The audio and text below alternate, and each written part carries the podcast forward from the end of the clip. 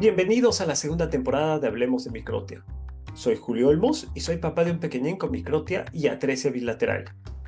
Inicialmente este espacio fue creado con la intención de dar un poco de paz y tranquilidad a los papás que están buscando información sobre la microtia de sus peques.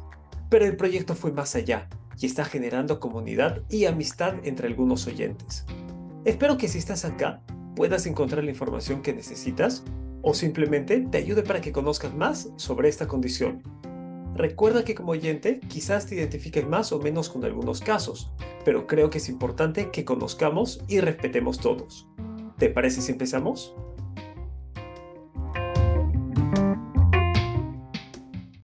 El día de hoy me acompaña Julisa. Ella vive en Huancayo, Perú, y es mamá de Alesia, que tiene 10 meses de vida. El diagnóstico de Alesia es microtia y atresia unilateral derecha. Bienvenida, Julisa. Gracias por aceptar compartir tu historia. Muchas gracias, joven Julio. Julisa, por favor, cuéntame cómo fue tu embarazo. ¿Fue un embarazo que prosiguió todo de forma normal o tuviste algún tipo de incidente? Eh, bueno, mi embarazo fue mm, mm, bien. Eh, en el transcurso de los meses eh, yo iba haciendo mis controles Mm, como se debería de hacer. Eh, en el quinto mes hice una ecografía para poder ver, descartar el síndrome de Down y entonces eh, mm, me dijeron que, el, que todo estaba bien, ¿no? que no había nada, hasta lo profundizaron, vieron cómo estaba la lengua, todo, pero no, no lo vieron sobre el tema del oído, de la microtia. Entonces, todo bien estaba el embarazo, joven. ¿Dónde fue que diste luz? En Huancayo, en un centro obstétrico. ¿Qué recuerdas de ese momento? Eh, bueno, mm, eh, con la llegada de mi niña ah, sufrí bastante porque se demoraron más de 10, 10 horas y yo sufrí bastante con el dolor y ya pues quería que se me hicieran una cesárea porque no aguantaba el dolor. Entonces, mm, di a luz eh, a las 11, ya faltando pocos minutos para las 12 y ahí es donde me dan el, a mi bebé y mi pareja me, me comenta, ¿no? Me dice que la bebé nació sin oído. Hasta el momento no teníamos conocimiento sobre la microtia. Entonces ahí es donde se me fue todo el dolor. Eh, mm, se me fue, o sea, prácticamente no sentí nada del dolor, solamente tenía el corazón, sentía que mi corazón estaba hecho en mil pedazos. ¿Cómo fue que tu pareja se enteró o quién le comunicó que Alesia nació sin un oído? Eh, ahí estaba la obstetra y una neonata.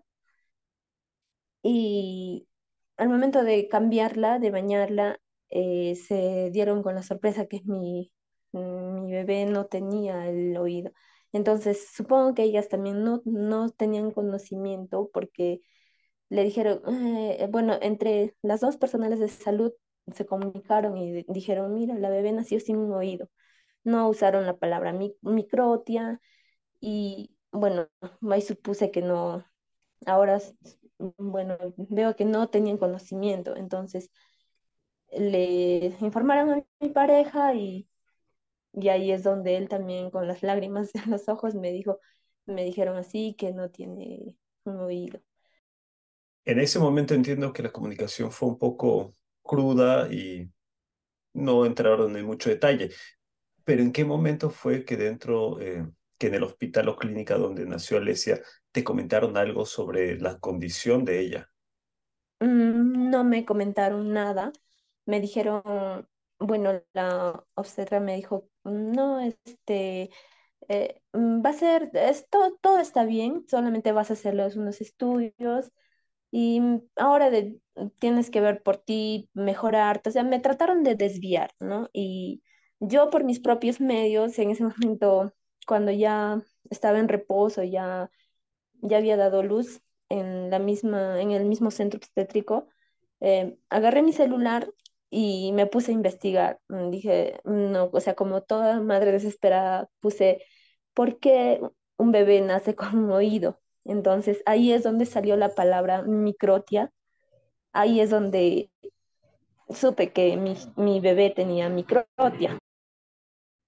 En algún momento dentro de los otros estudios que te pidieron que hagas, ¿hubo algún doctor que te dijo qué era la microtia o te dijo qué otros estudios necesitabas en lo referente a la audición de Alesia? No. Eh, bueno, para poder eh, tener el DNI y todo, eh, yo llevé a Alesia al centro de salud y ahí es donde le comenté mi, ah, bueno, a la posta médica le comenté, mi bebé nació con oído y se llama microtia, eh, a las enfermeras que están ahí. Y entonces me dijeron, "Mm, no, tranquilízate, primero me mandaron una referencia para psicología y mm, nada más. Me dijeron que me iban a mandar una referencia con un pediatra, pero, o sea, sentí que no, no me daban la mayor información. Entonces, por mis propios medios, fui al pediatra. eh, ahí es donde el pediatra me dice, eh, sí, tu bebé nació con microtia y atresia, porque atresia es do- cuando no tiene conducto, me dijo. Ahí es donde me explicó un poco. Y me dijo, entonces, eh, no, no tiene, eso no tiene nada que ver. Ahorita lo que importa, tu bebé tiene los ojos amarillos y es una bilirrubina, llévalo de emergencia y al, al hospital. Eh, entonces lo llevé de emergencia, yo desesperada, no sabía qué era la bi- bilirrubina, ¿no? Y solo tenían los ojos. Y llegué, me dijeron, no, tienes que amamantarlo y con eso se desaparece. Lo hice y entonces sentí que también ahí el pediatra no me dio más información. Me dijo, ¿me dejas tu número? Yo, yo te comunico cualquier otorrino y nunca más me volvió a llamar, nunca más me dijo nada el pediatra. Ante tanta incertidumbre, tanta desinformación, ¿cómo te sentías? ¿Qué fue lo que pasaba por tu cabeza en ese momento? Me sentía muy mal por no saber una informa- por no tener una información exacta, por no tener un diagnóstico exacto. Yo seguí insistiendo, eh, pedí referencia. Bueno, eh, aquí en Huancayo la referencia de la posta médica tienes que llevarlo a un, a- bueno, es donde yo vivo, a Zapayán, al centro poblado, y de ahí recién a Huancayo que es el Hospital Carmen, me dieron una referencia a un pediatra. Igual, me dijo el pediatra, eh, sí es microtia, eh, en el Hospital del Niño lo van a aperturar el conducto, lo van a operar y, y todo va a estar bien, me dijo. Pero para ese entonces ya, ya mi bebé tenía tres meses. Entonces hasta ahí yo ya había investigado todo por internet, todo por celular qué, qué era, ¿no? Cómo, qué se debería de hacer, qué no debería de hacer. Y pues tenía información que la microtia n- no se debería de abrir. Entonces ahí, cuando me dijo el pediatra que van a abrirle, que se va a hacer una cirugía, entonces no, lo descarté y me dijo, te voy a dar una referencia para que lo llevas a Lima, pero solamente dije, está bien, gracias, pero no, nunca lo llevé porque es muy peligroso y no se debería de hacer. Bueno, según hasta donde yo tengo esa información. ¿En qué momento fue que te empezaste a sentir mejor asesorada o empezaste a sentir que tenías más información a la mano? Eh, cuando yo contacté con una página donde decía este, Microtia Latinoamérica, ahí es donde empecé a escribir y ahí es donde, bueno, las asistentes amablemente me explicaron qué debería hacer, qué no debería de hacer. Y me sentí segura, ¿no? Y al ver la las informaciones de otras páginas y que no se debería de abrir y primero se tenía que evaluar, eh, mm, tenía que hacerse los exámenes, o sea, esos eran los primeros pasos. Entonces, sentí que estaba haciendo lo correcto, sentí que no debe, no, no tenía que llevarle al, al seguro. Al inicio nos contaste que en lugar de derivarte para que le hagan otros estudios a Alesia, te derivaron a ti al psicólogo. ¿Qué sentiste cuando en lugar de ocuparse por, por la condición de tu hija, se ocupaban eh, o se trataban de ocupar en ti? Mm, impotente. Eh, bueno, en ese momento como tal, las mamás, se, eh, yo empecé a llorar, me puse de, me deprimí bastante. Entonces vieron que yo eh, creo que yo era la del problema y me dijeron que tenía que ir, ¿no? Al psicólogo y para que esté más calmada, pero mm, bueno, me sentí eh, mal, muy mal al no poder hacer nada con, con mi bebé, al no tener una solución. En lo referente a tus sentimientos, ¿cuándo te empezaste a sentir mejor? ¿Y cómo fue que te empezaste a sentir mejor? Eh, bueno, me empecé a sentir bien cuando yo empecé a, a no ocultar la condición de mi bebé, eh, a, me- a aceptar la condición de mi bebé porque todos tenemos cualidades, todos tenemos defectos de alguna manera.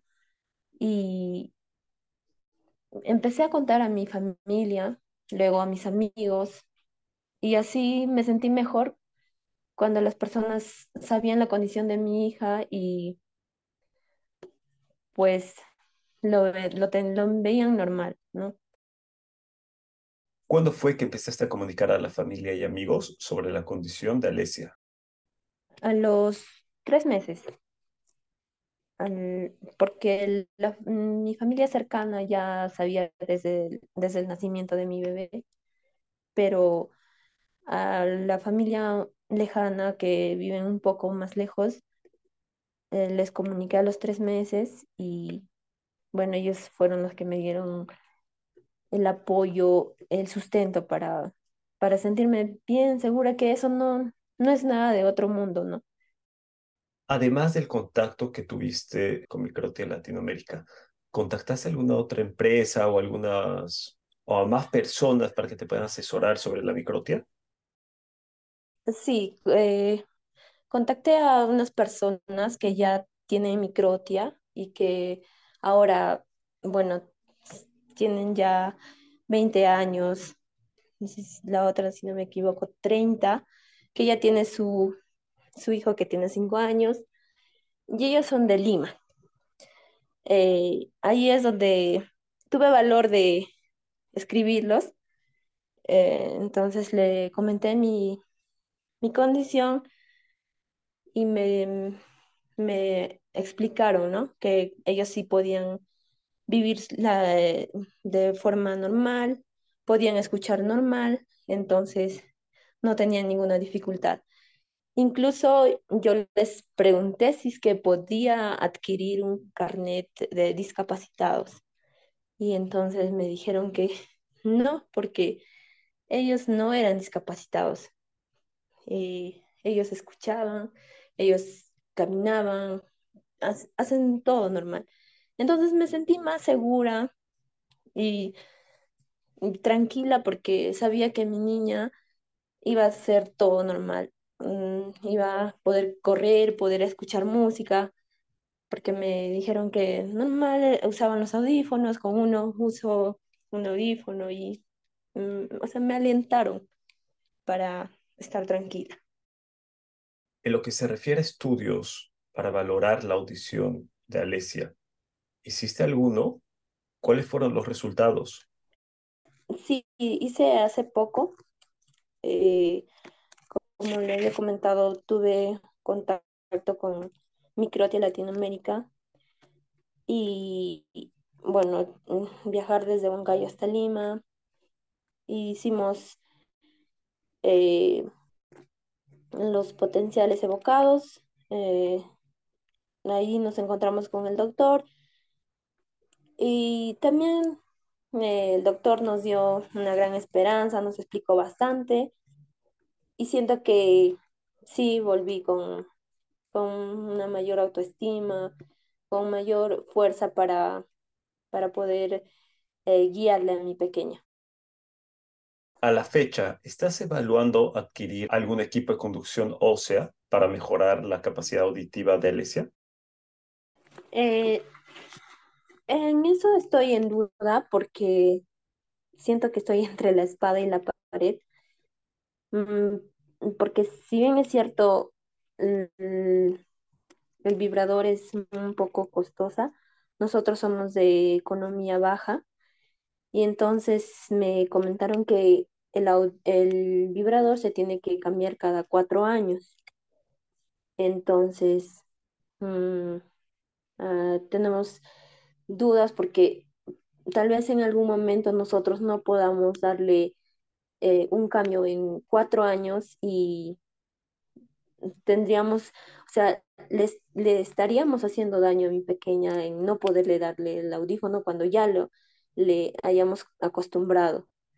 Entonces, eh, esa es mi, mi duda porque eh, ese es mi temor porque, eh, digamos, le, le voy a poner los audífonos en, en ese tiempo, después de cuatro años, cabe la posibilidad de que suceda algo o las- la economía es un poco baja y no le voy a poder brindar el audífono y me imagino que mi pequeña ya va a estar acostumbrada con el audífono y no se lo voy a poder dar, entonces lo- le voy a hacer más daño. Y siento que cuando sí le doy cada cuatro años también va a ser algo mejor para ella. Entonces estoy entre la espada y la pared, entre las dudas si darle o no. De las personas que conociste con microtia, ¿alguna utiliza un equipo de conducción ósea? No, no, ninguno. Después de tu primera experiencia en la cual uno de los doctores te dijo que uno de los siguientes pasos para tratar la microtia y atresia de tu pequeña era que en el hospital del niño acá en Lima le podían abrir el conducto, ¿te volviste a cruzar con algún profesional que te volvió a sugerir algo parecido? Ya no, porque tengo, tengo un temor y, y ya más estoy por el lado de, del doctor que ahora fui último, que deberían de usar el- los vibradores y que no se debería de hacer nada más usar los vibradores o por estéticamente hacerle una cirugía, pero estéticamente ya ella decide a los 10 años o a más, ¿no? Pero ya que un especialista me diga que se tiene que abrir el conducto, que no pasa nada, no, no lo volvería, ni, ni, ni siquiera quisiera cruzarme con uno de ellos. Respecto a la operación estética, ¿qué pudiste averiguar? ¿Qué sabes de ella? Eh, todo ha sido mediante, mm, mediante las investigaciones por el celular, porque como le dije, tengo miedo a preguntar a cierto personal de salud aquí por- con el seguro, con el SIS. Y he, he estado investigando sobre la, la doctora Fernanda, que es la, la que más sabe del tema, pero mm, sí es bastante costosa. Y entonces ya eso se decide mm, a largo plazo más adelante, porque nosotros somos de baja economía, entonces primero deberíamos priorizar, mm, si es que le vamos a colocar el vib- vibrador, priorizar el vi- vi- vibrador. ¿Tienes alguna anécdota en la cual ya sea un niño o una persona mayor te preguntara por la microtia de tu peque? Mm, sí, eh, cuando le llevé al- a su cita, que es mm, cada mes de mi pequeña, hubo un, eh, un pequeñito que se me acercó y le dijo a su mamá, mamá, mira, eh, la bebita tiene un- una oreja grande y la otra pequeñita.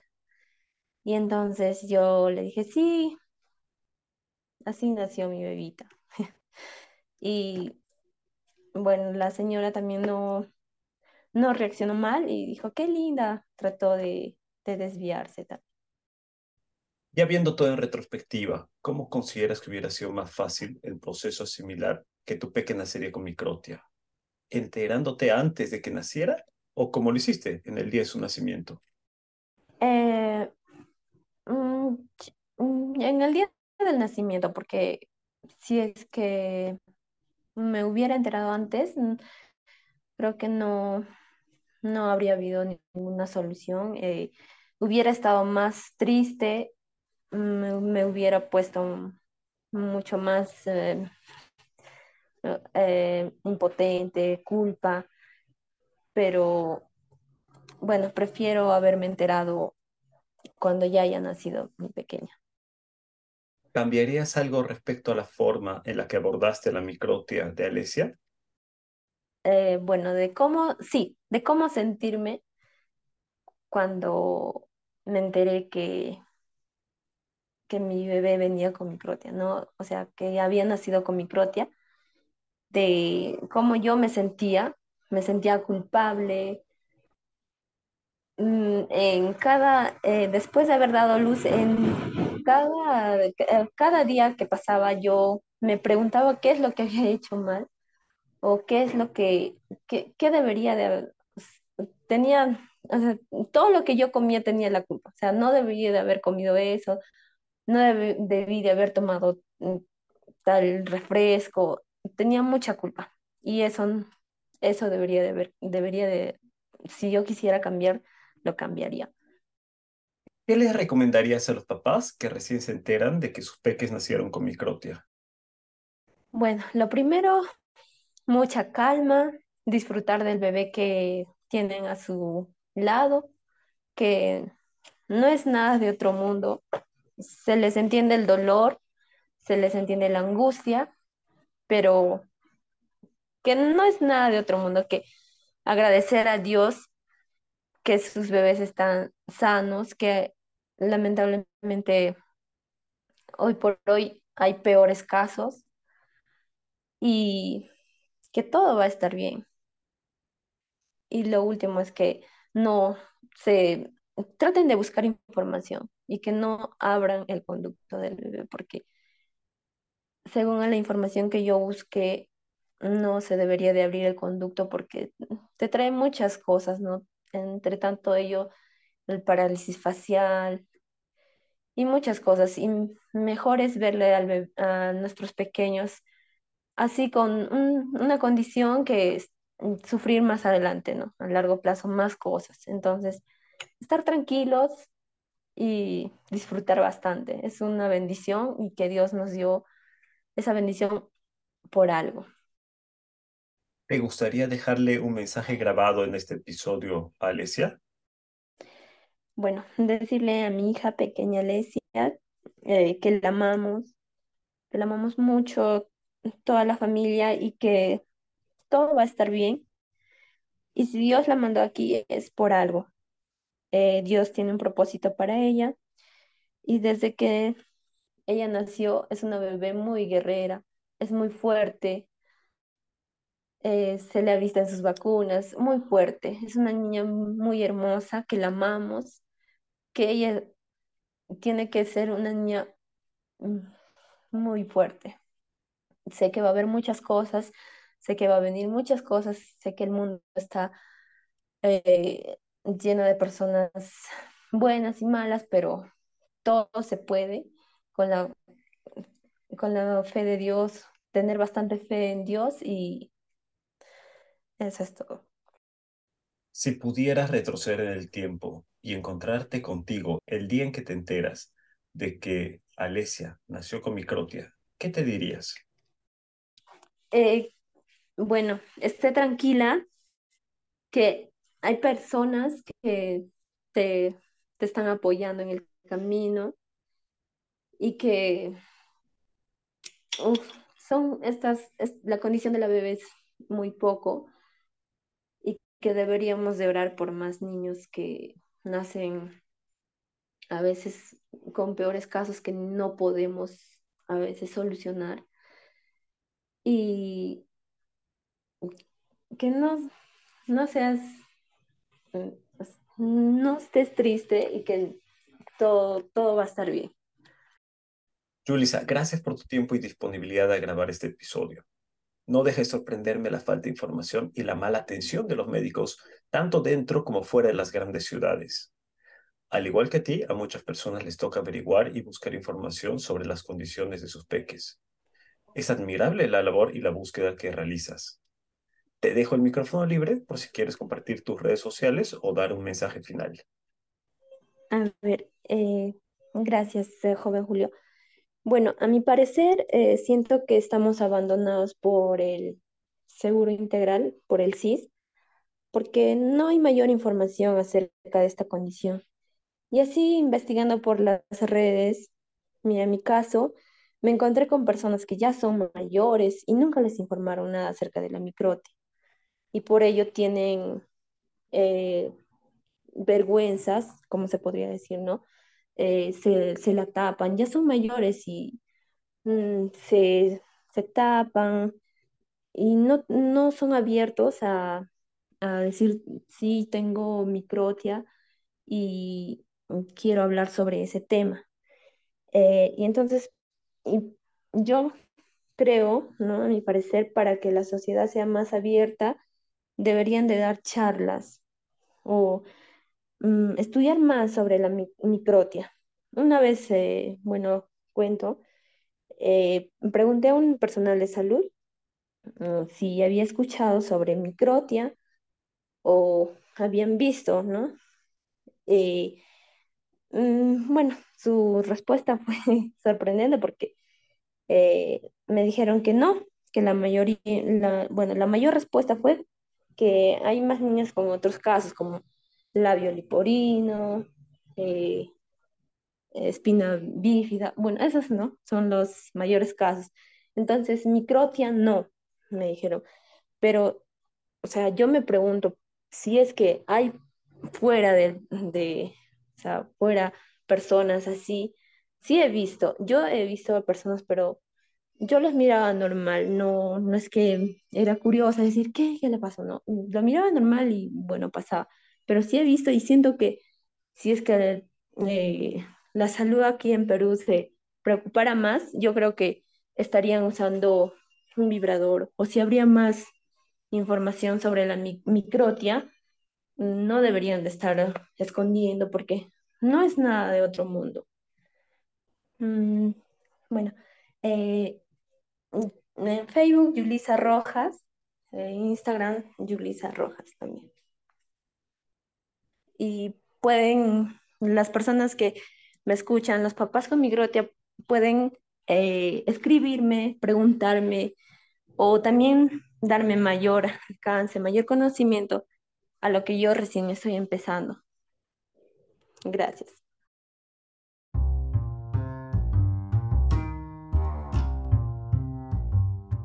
Eso fue todo por hoy. Es cierto que la microtia es un tema desconocido, Muchos de nosotros pudimos haber conocido a alguien con esta condición, sin embargo nunca supimos qué es lo que tenía o en qué le afectaba esta condición. Inclusive en algunos casos las mismas personas no saben que lo que tienen se llama microtia. Está en nuestras manos cambiar esto. Recuerda que también me puedes encontrar en Instagram y TikTok como el padre de Luke. Me despido agradeciéndote por estar acá y espero que nos podamos volver a encontrar para escuchar más historias. Hasta pronto.